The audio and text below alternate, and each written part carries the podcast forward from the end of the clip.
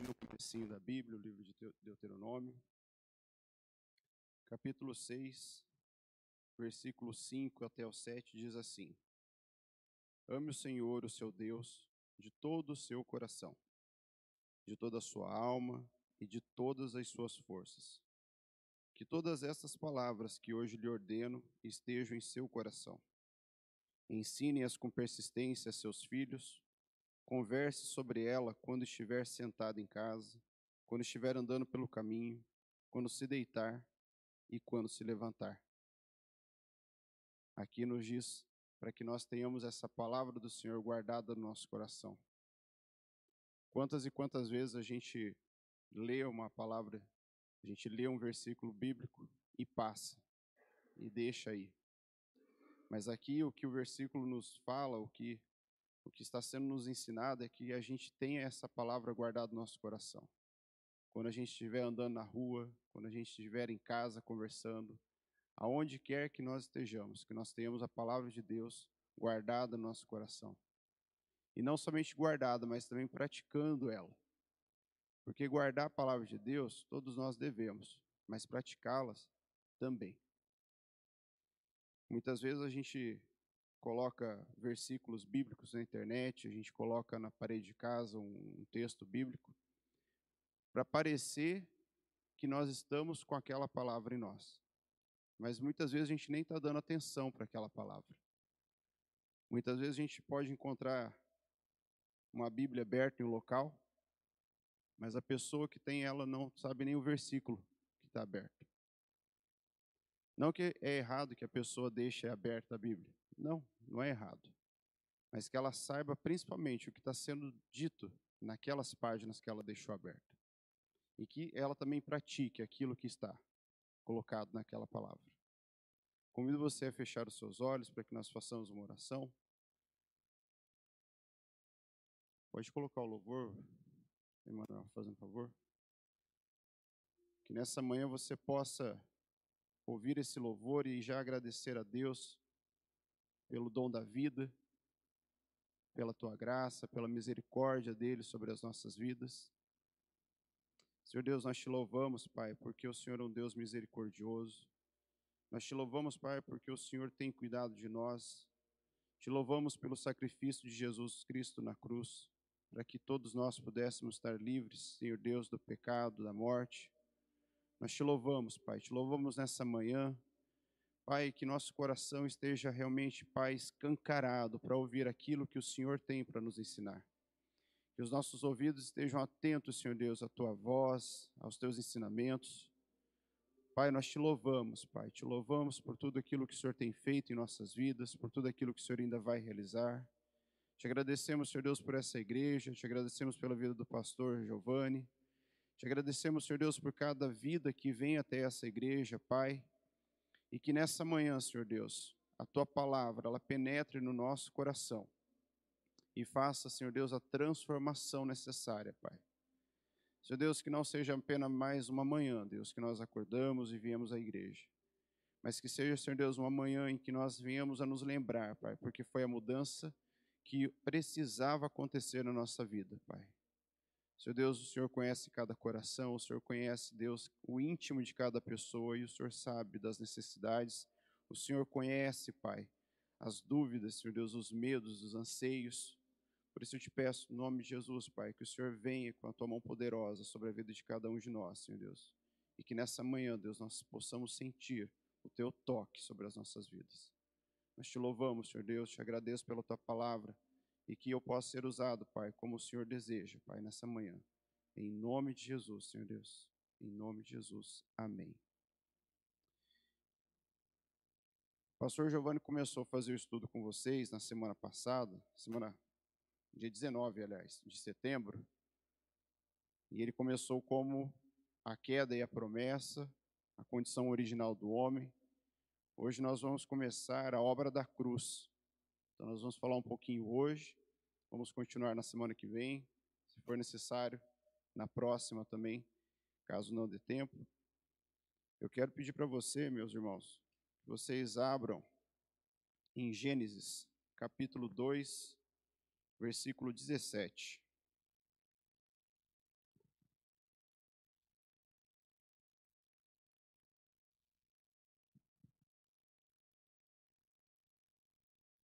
Para muitas pessoas, a cruz é apenas um símbolo, é um pedaço de madeira, mas para nós a cruz é o símbolo da nossa redenção em Cristo. É o símbolo que a morte e o pecado foi derrotado. Porque quando Jesus foi pregado na cruz, o diabo pensou que ele tinha vencido. O diabo pensou assim: agora eu consegui o meu objetivo. Mas não era bem isso. Eu imagino nesses três dias que Jesus ficou morto e que ele desceu ao inferno, o rebuliço que foi. Enquanto todos estavam lá ansiosos, esperando, e será que ele vai ressuscitar? Ele falava tanto que ao terceiro dia ele ia voltar e aquela aquela expectativa para saber. Enquanto isso tudo estava sendo transformado, tudo estava sendo modificado para que eu e você pudéssemos ter vida plena hoje. E que maravilha que ao terceiro dia ele ressuscitou. E isso trouxe toda a esperança para aqueles que seguiam ele e que seguem Jesus até hoje. Quando Deus é, criou o mundo, muita gente pensa assim: Deus não sabia de nada que ia acontecer, então, quando aconteceu, ele teve uma ideia ali, falou: ah, vou colocar um plano da salvação. Não. Deus já tinha tudo esquematizado. Bem antes da criação do mundo, Deus já tinha tudo esquematizado, porque ele sabia o que, que ia acontecer, ele sabia que o homem ia cair, ele sabia que haveria ali a entrada do pecado no mundo. Então ele já tinha tudo pronto, ele já tinha o plano da salvação pronto. E ele já tinha também avisado o homem, quando ele cria Adão, sobre as consequências daquilo que ele faria. Vamos ler lá o capítulo 2, versículo 17. E diz assim: Coma livremente de qualquer árvore do jardim. Aí o 17: Mas não coma da árvore do conhecimento do bem e do mal, porque no dia em que dela comer, certamente você morrerá. Aqui nesse versículo, no hebraico, ele está escrito morte, morte. Porque muita gente pensa assim, ah, então quando o Adão comesse a fruta, e eu acredito que ele também pensou isso, eu vou comer a fruta e puf, vou cair morto. Mas talvez ele não tenha pensado isso porque ele ainda não tinha visto a morte. Ele não tinha presenciado a morte. Eu e você sabemos o que acontece quando alguém morre. Mas e ele? Ele ainda não tinha presenciado. Mas ele tinha o aviso de Deus: se você comer, certamente você morrerá. E quando eu digo que no hebraico está escrito morte, morte, é porque ali está dando o início à morte. Quando a gente lê no, nos originais, ele fala que ele indica o início da morte. Então, não foi uma morte instantânea. O Adão comeu, puf, caiu no chão morto. Ali começou a morte espiritual de Adão. Ali houve a separação da amizade que ele tinha com Deus. Ali começou aquele afastamento. Houve ali a barreira colocada entre ele e Deus. Porque pense só, meus irmãos, uma pessoa que na viração do dia tinha a presença de Deus todos os dias para falar com ele. E ele não precisava fazer esforço nenhum, ele não precisava gritar, ele não precisava pular, ele não precisava cantar, porque Deus estaria ali todos os dias conversando com ele. Que maravilha se todos nós pudéssemos ter essa essa oportunidade, essa essa vivência de todos os dias ouvir a voz de Deus. Se eu perguntasse para você, você já ouviu a voz de Deus você me respondesse, você diria que foi maravilhosa. Mas quantas vezes? Ah, foi uma, duas, três? Agora pense comigo todos os dias, assim como você conversa com a sua esposa, com seu esposo, com seus amigos, com os colegas de trabalho. Todo dia você conversando, ouvindo a voz de Deus. E principalmente Ele te ouvindo. Porque é tão gostoso quando a gente pode ter alguém que nos escute, quando a gente pode falar abertamente da nossa vida sem esperar julgamento algum.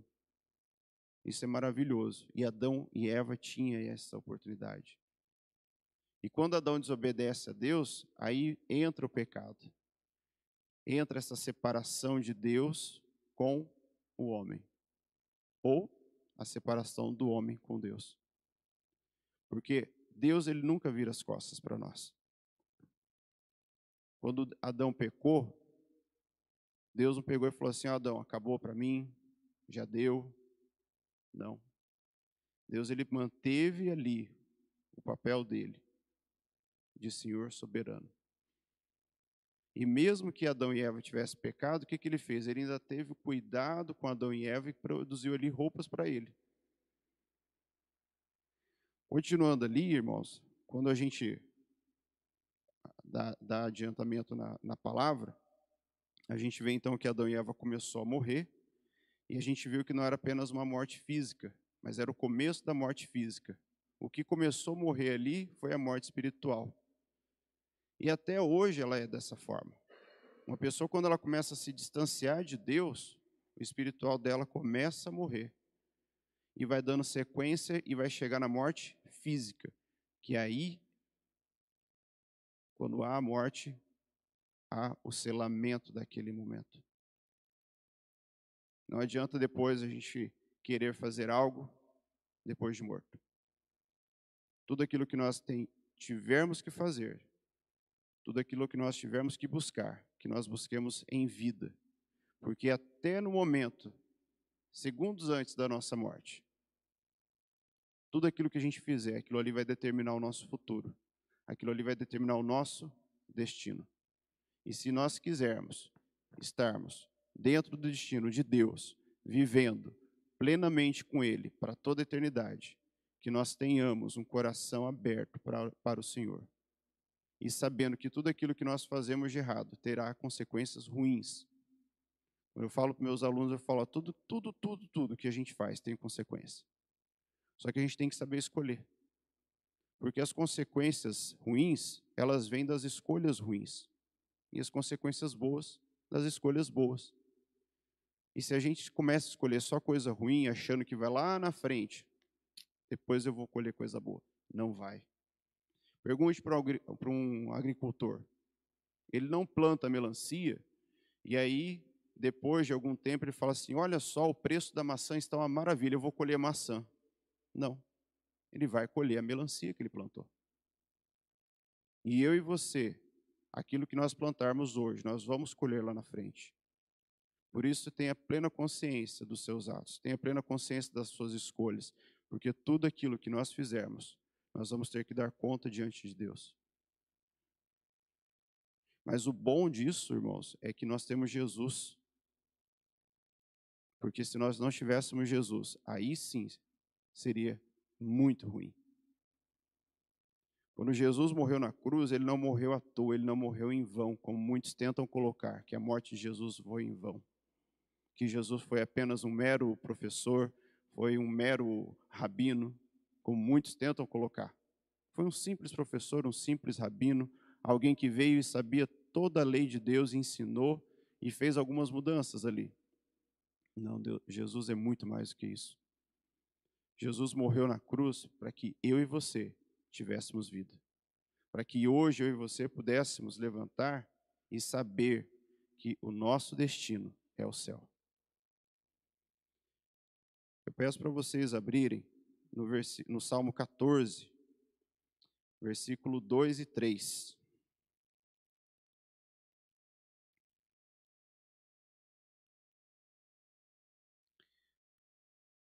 Quando há pecado de Adão e Eva, o pecado de Adão, todos os homens se tornaram devedores. Então ali já não se havia mais nenhum justo sequer sobre a face da terra.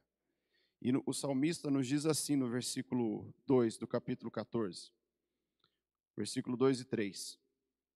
O Senhor olha dos céus para os filhos do homem, para ver se há alguém que tenha entendimento, alguém que busque a Deus. Todos se desviaram, igualmente se corromperam. Não há ninguém que faça o bem, não há nenhum sequer. alguns versículos diz assim que não há um justo sequer. Quando a gente lê isso, pesa muito sobre a nossa vida. Mas daí a gente tem que lembrar daquilo que Jesus fez. Porque Jesus foi o único justo e foi através dele que toda a redenção aconteceu sobre a minha vida e sobre a sua. Quando Deus olha para a face da terra e não encontra nenhum, nenhum sequer, ele já tinha todo o plano. E lá em Romanos 3:10 diz assim: Como está escrito: Não há um justo, nenhum sequer. Não há ninguém que entenda, ninguém que busque a Deus. Versículo 12: Todos se desviaram, tornaram-se juntamente inúteis, não há ninguém que faça o bem, não há nenhum sequer. Capítulo, versículo 13: Suas gargantas são um túmulo aberto, com as línguas enganam, veneno de serpentes está em seus lábios. Suas bocas estão cheias de maldição e amargura. Seus pés são ágeis para derramar sangue. Ruína e desgraça marcam os seus caminhos e não conhecem o caminho da paz. Aos olhos de Deus é inútil, aos, aos seus olhos, desculpa, aos seus olhos é inútil temer a Deus. Romanos está repetindo o que está escrito lá no Salmo 53. Não há um justo sequer. Aí você pode pensar assim, mas e quando a gente fala sobre a história de Noé? Que Deus olhou para a face da terra e viu que Noé era um homem justo e bom. Correto. Mas Noé, ele vinha da descendência de Adão. Assim como eu e você. E para que houvesse ali a remissão de todos os pecados, houvesse ali o perdão total, não podia ser ninguém que tivesse essa descendência de Adão, que tivesse ali o pecado dentro do coração. Era necessário um justo, totalmente justo, que não havia um pecado sequer. Não podia haver uma, um pontinho de pecado, porque isso seria o suficiente para que a remissão não acontecesse. Noé, ele era justo, mas ele vinha de uma descendência adâmica, com pecado, pecaminosa. Então Noé, ele fez a parte dele, mas ele não era o justo completo, para que houvesse a remissão total. Quando alguém te perguntar então assim, ah, mas e Noé? Então agora você sabe, Noé ele era justo, mas ele vinha de uma descendência adâmica, ele vinha de uma descendência pecaminosa. E era necessário que houvesse alguém puro, completamente puro. Continuando ali, a gente tem que todos foram destituídos, e então seria necessário a encarnação. A encarnação de Deus. E aí foi quando Jesus veio para a terra. Mas para que ele pudesse nascer sem pecado algum, ele tinha que ser gerado pelo Espírito Santo. E para isso, ele tinha que nascer de uma mulher. Seria o último Adão, como é chamado na Bíblia. O primeiro Adão criado por Deus, e o último Adão, o próprio Deus, encarnado na terra. Como o ser humano estava perdido e todos haviam se tornado igualmente condenados por causa do pecado de Adão, Deus promoveu então um maravilhoso plano, o plano da salvação, cujo o centro era a encarnação do seu filho. Abra comigo lá em 1 Coríntios, no capítulo 15.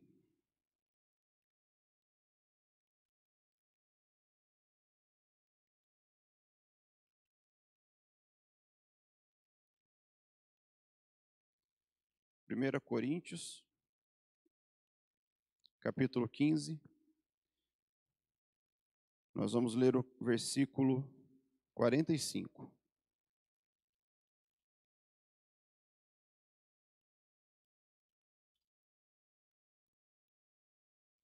Assim está escrito: o primeiro homem, Adão, tornou-se um ser vivente.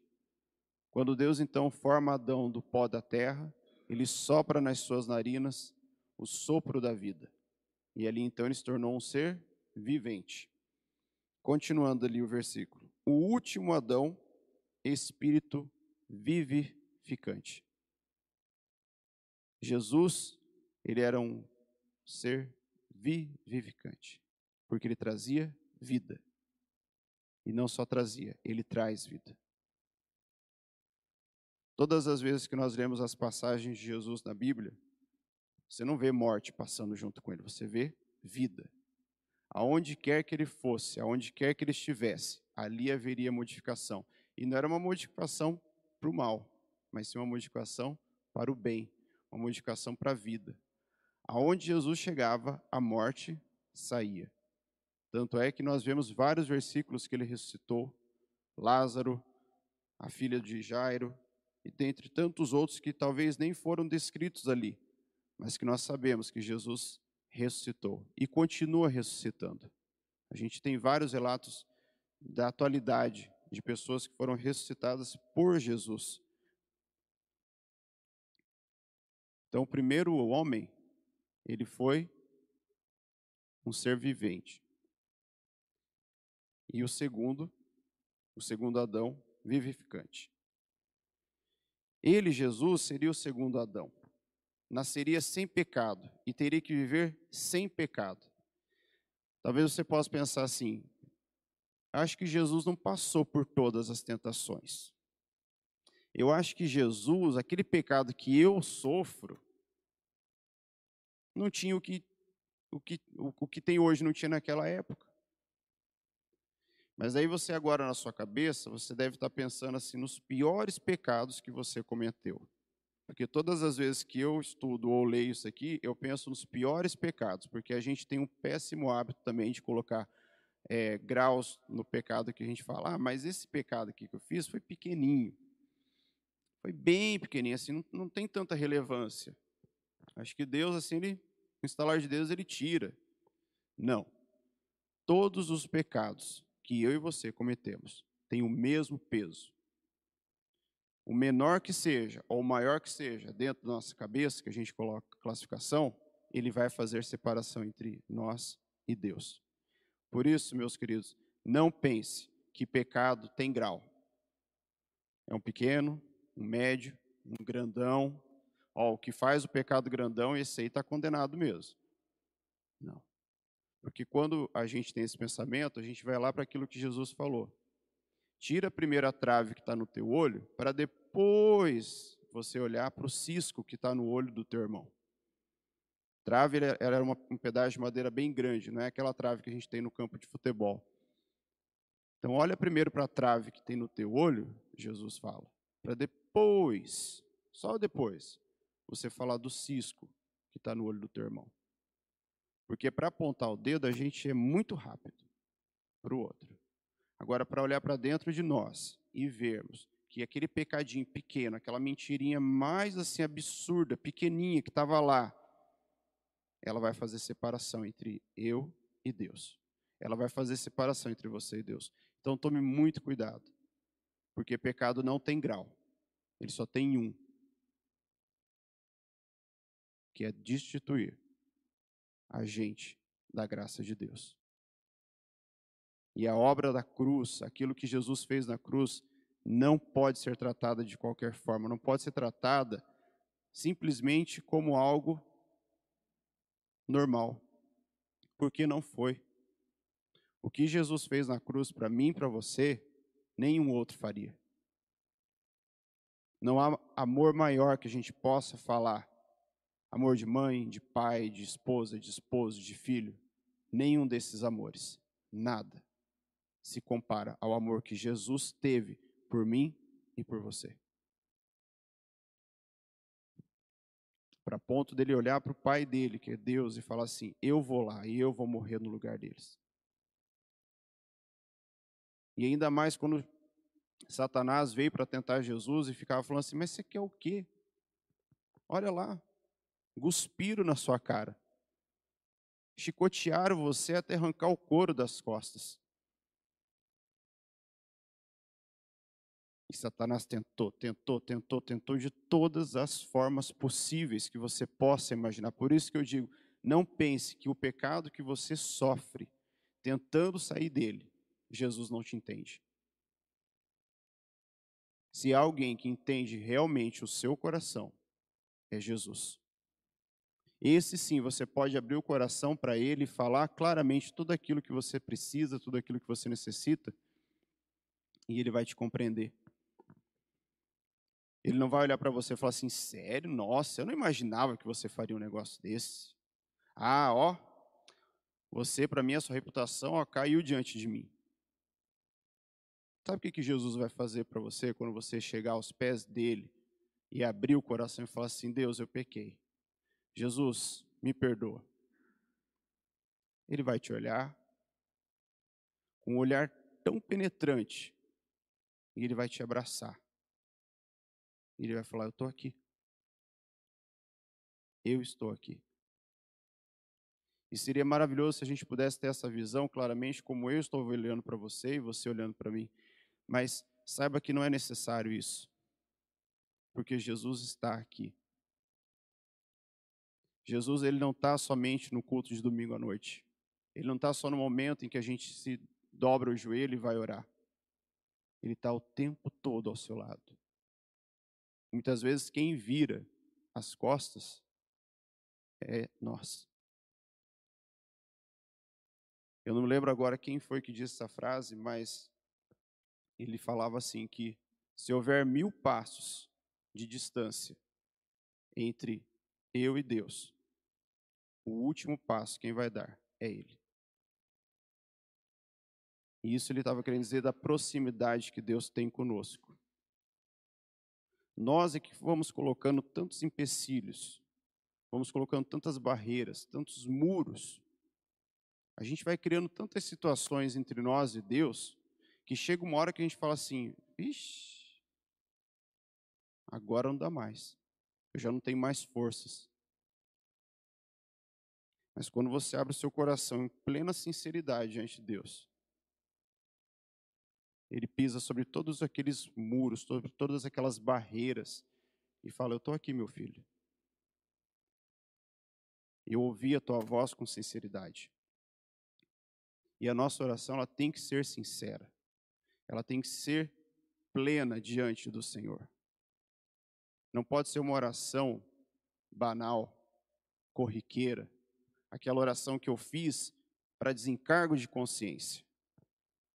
Quantas e quantas vezes eu falo isso e falo de mim, não, não, não falo para cobrar do irmão, eu falo de mim, mas quantas e quantas vezes eu saí correndo de casa para ir para o trabalho e na minha cabeça eu já fui pensando, no meio do caminho eu vou orando. Só que no meio do caminho pode acontecer várias coisas.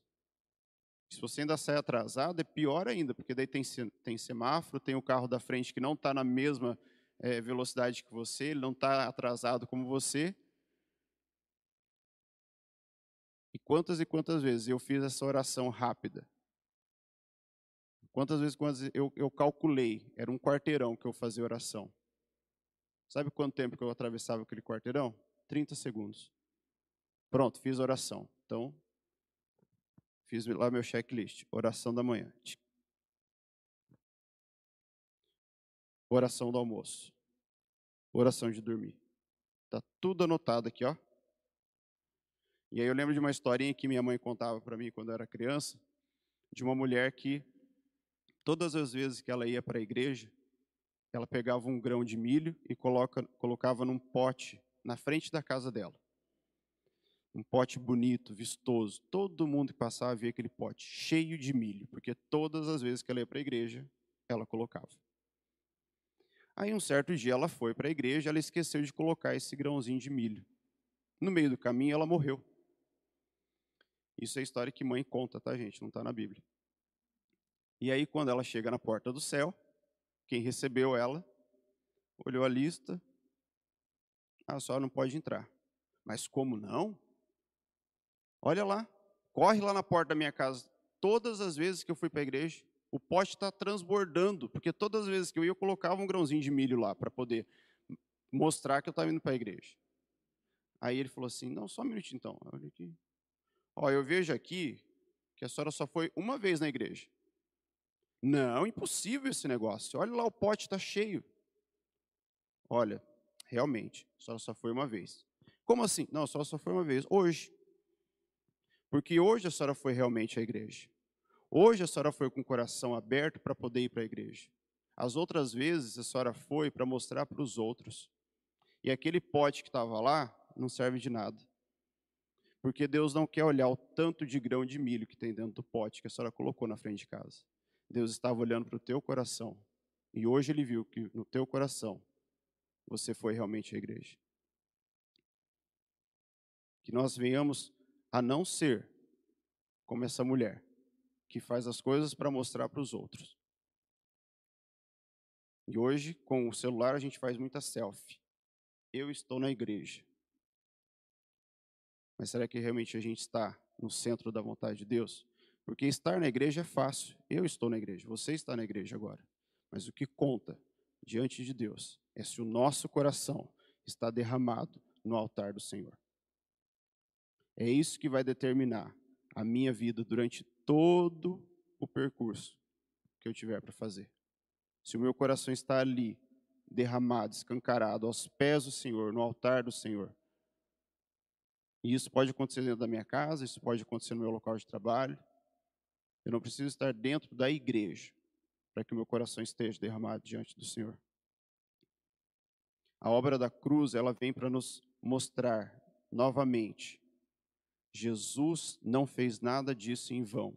Então que nós não venhamos a fazer nada em vão diante do Senhor.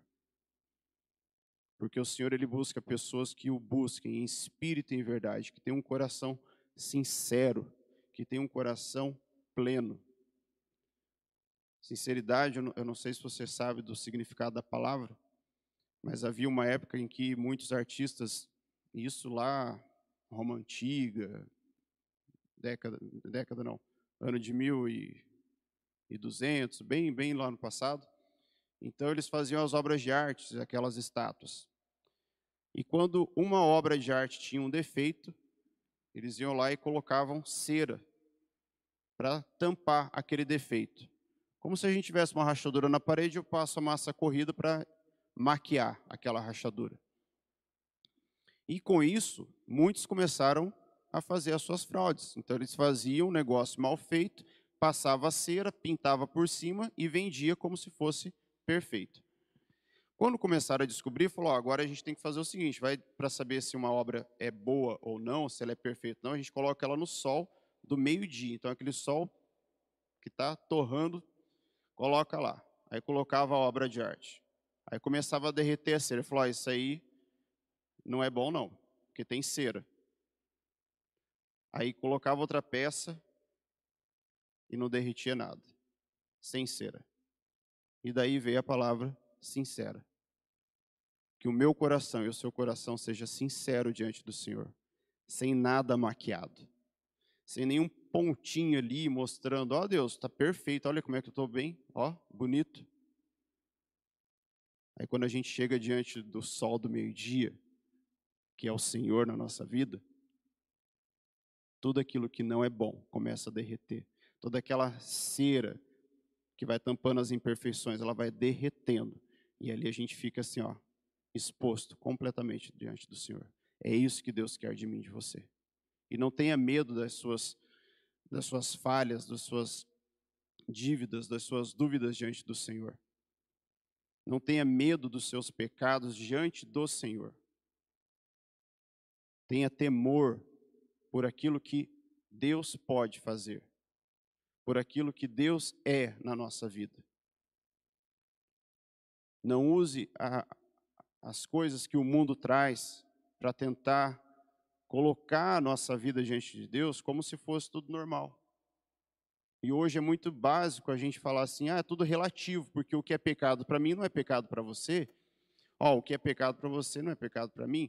E a gente fica nessa vida de relativismo, e quando a gente chegar diante de Deus, lá no dia do julgamento final, Deus não vai olhar para mim e falar assim, ó, oh, então, ó, o que é pecado para mim não é pecado para você, Rafael, mas beleza, relativo, né?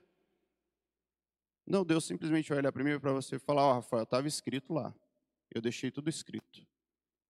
Esse negócio relativo não é comigo. Que a gente não seja esse relativo, mas que nós vive, possamos viver, que a gente viva de acordo com o que Deus deixou na palavra dele. Continuando aqui, irmãos. Nesse momento, então, que, que Jesus se coloca à disposição e fala, Pai, eu vou para morrer, é quando o Verbo se fez carne. Abra comigo lá em João 1,14, versículo bastante conhecido. João, que é o quarto livro do Novo Testamento, João 1,14.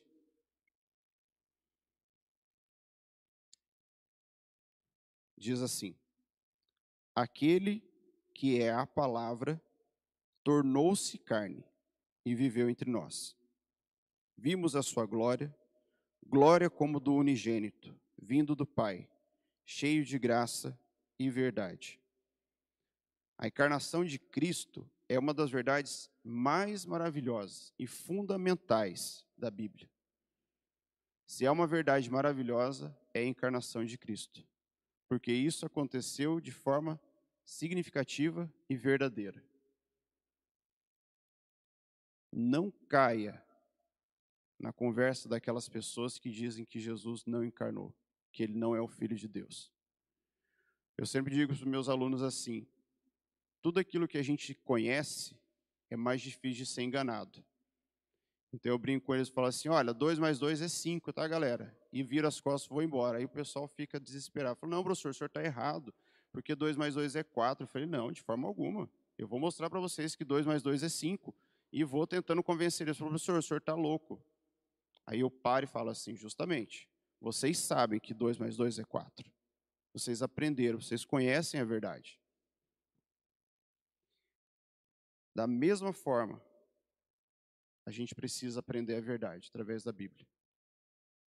Porque quando a gente aprender a verdade verdadeira, e não aquela que tenta enfiar a goela abaixo, você vai sentar numa igreja um dia, e quando o pastor, o bispo, quem quer que seja, esteja lá na frente falando, você vai olhar para ele e vai falar assim: opa, esse cara aí está querendo falar que 2 mais 2 é 5.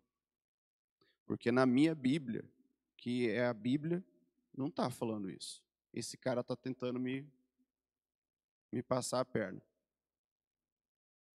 Agora, se você não tem o conhecimento, você senta, você escuta e aquilo que ele fala é a verdade plena e absoluta e você segue. Por isso, irmãos, que a Bíblia, ela não foi feita para ficar na nossa estante. Ela não foi feita para ficar aberta numa mesa. Ela não foi feita para ser aberta só no culto de domingo. Se um dia alguém lá no passado traduziu ela palavra por palavra, imprimiu com aquelas mais possíveis dificuldades que havia para impressão, dê valor nisso. E dê valor principalmente naquilo que Deus fez. E Ele faz todos os dias. Não trate a Bíblia apenas como um livro histórico, como um livro que fica bonito lá na cabeceira. Esses dias eu estava contando, eu tenho acho que 10 Bíblias em casa, que eu vou ganhando, eu compro Bíblia de estudo. E aí eu contei e na hora veio. Não adianta nada ter 10 Bíblias e você não abrir para ler. Porque algumas daquelas Bíblias eu também ainda não abri. São Bíblia de estudo, a gente acaba tendo afeição por mais uma do que a outra para poder estudar alguns temas. Mas eu fiquei olhando aquilo lá, eu fiquei olhando para a estante que eu tenho de livros, e eu sempre, desde criança, tinha uma vontade de ter uma estante de livros, eu achava muito bonito aquilo. E aí eu cresci tenho minha estante de livros. Muitos ali eu ainda não li, devido ao tempo, mas muitos eu já consegui ler completo, de ponta a ponta. Mas quando eu comecei a contar as Bíblias, na hora o Espírito Santo falou assim: Mas não adianta nada você não abrir e não estudar ela verdadeiramente. Bíblia foi feita para estudar, não foi feita para ser objeto de decoração na nossa casa. Amém, irmãos?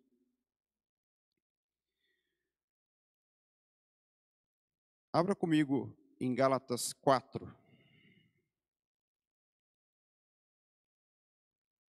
Nós já estamos encerrando. E aí, na próxima semana, nós vamos dar continuidade.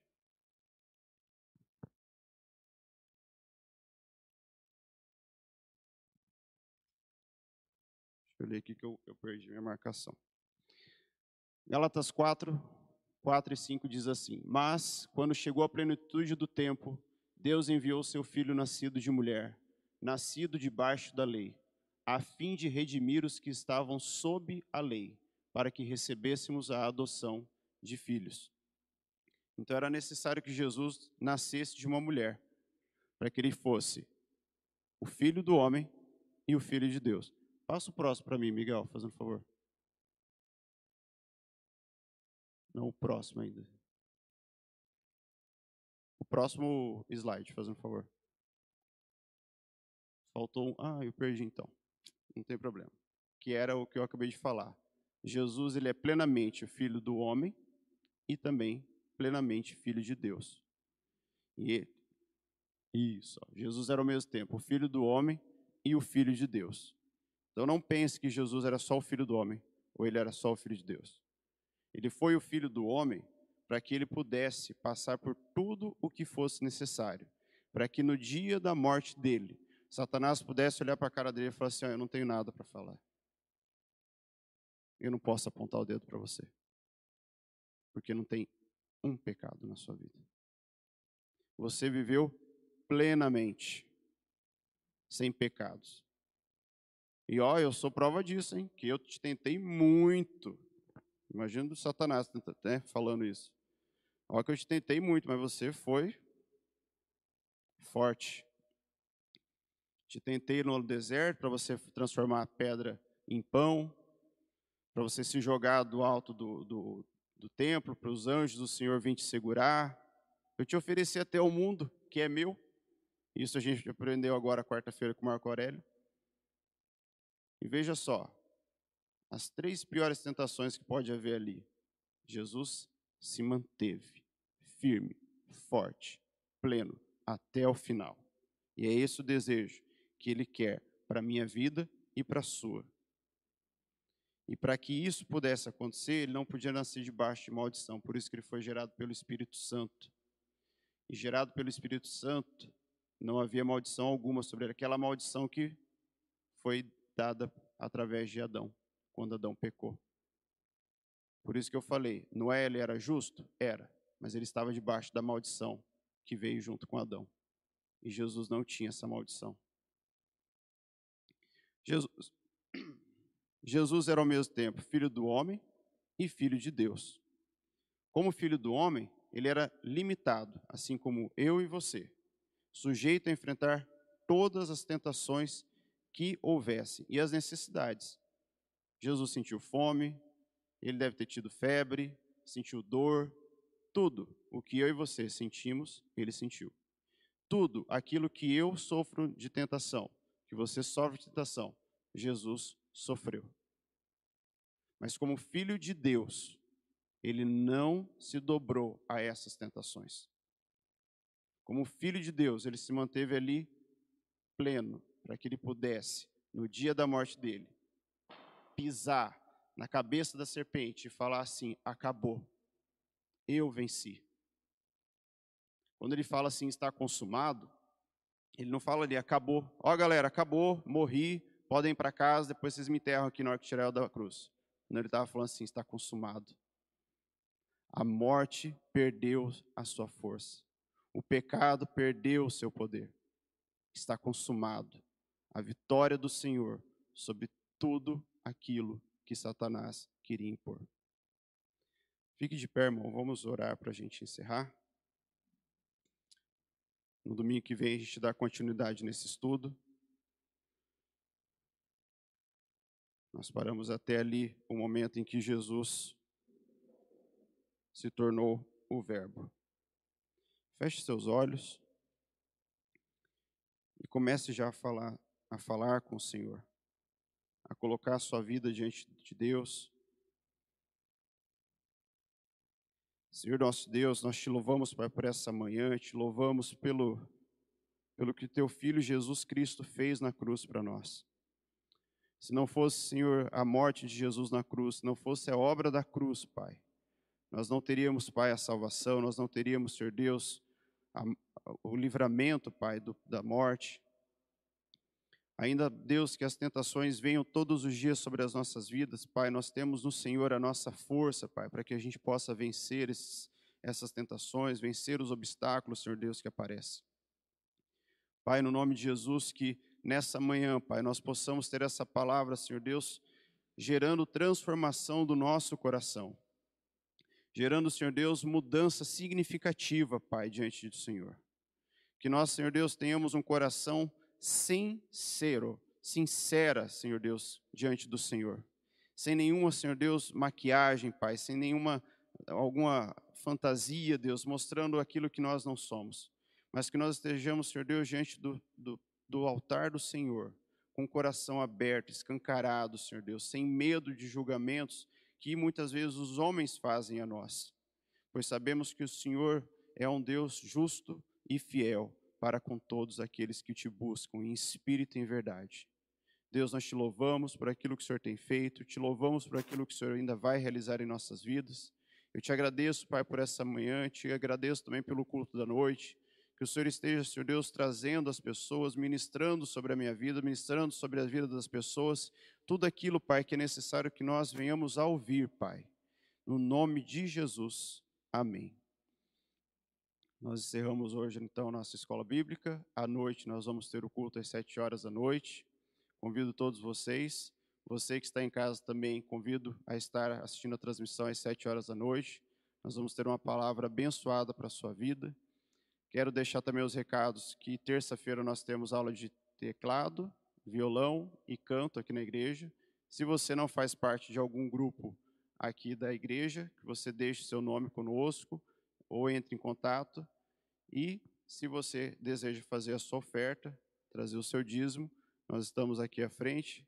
Vai aparecer também aí na tela para você a, as conta, a conta bancária, o QR Code, para que você possa ficar à disposição e fazer a sua oferta de todo o coração. Graça e paz, irmãos. Vão com paz. Amém.